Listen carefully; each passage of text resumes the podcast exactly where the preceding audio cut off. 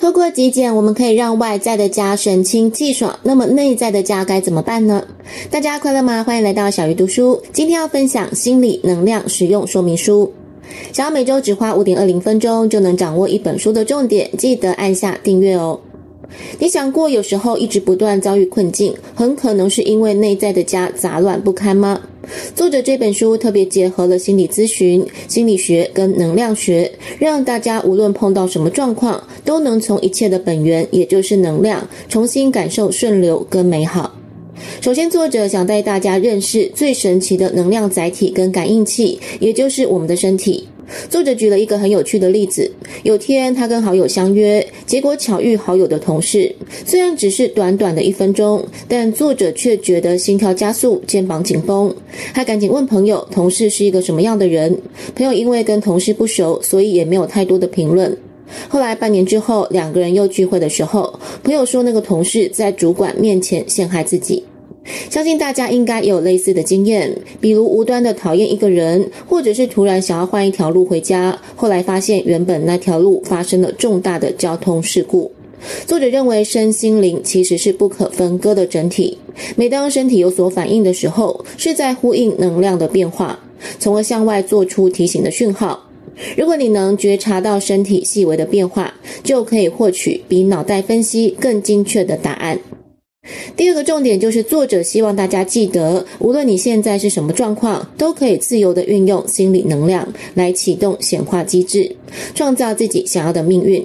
他在书中举了著名的存在主义大师维克多·法兰克的故事。他曾经被抓进纳粹集中营，每天看着深爱的人消失在毒气室。面对这种状况，相信大家都会质疑人生。但是他逐渐发现，即使身体或各方面受到种种的限制，但是心灵层面的自由是无法被剥夺的。而想要启动显化的机制，就是要转化自己的看法。比方，面对你讨厌或是生气的人事物，我们可以试着转化态度，把这些原本认定为冲着我们来的痛苦或是困境，转化成为了我们来的贵人或是礼物。当然，要这样做真的很难，因此作者建议，如果要转化为贵人或是礼物，真的太勉强，可以先理解为工具或是工具人，帮助我们有效的舒缓内在。也就是说，我们不需要非得原谅对方，或是硬要知足感恩，而是把注意力放在因为这些人事物的到来，让我们升起的那些念头。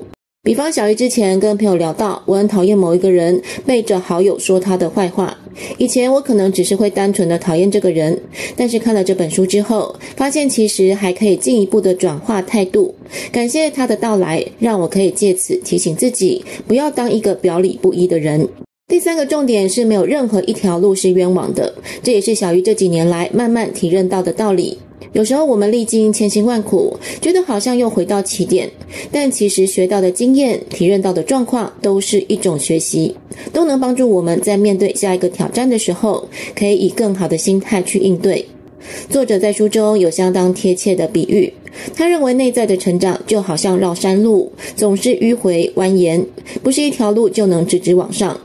当我们觉得相似的风景又回到眼前，觉得自己没有长进的时候，其实我们已经来到更高的位置。最后一个重点是心口一致的活着，这个观点真的很奇妙，因为我们总是以为我们希望自己如同祈祷的内容一般的生活着，可能是平安，可能是健康，可能是幸福。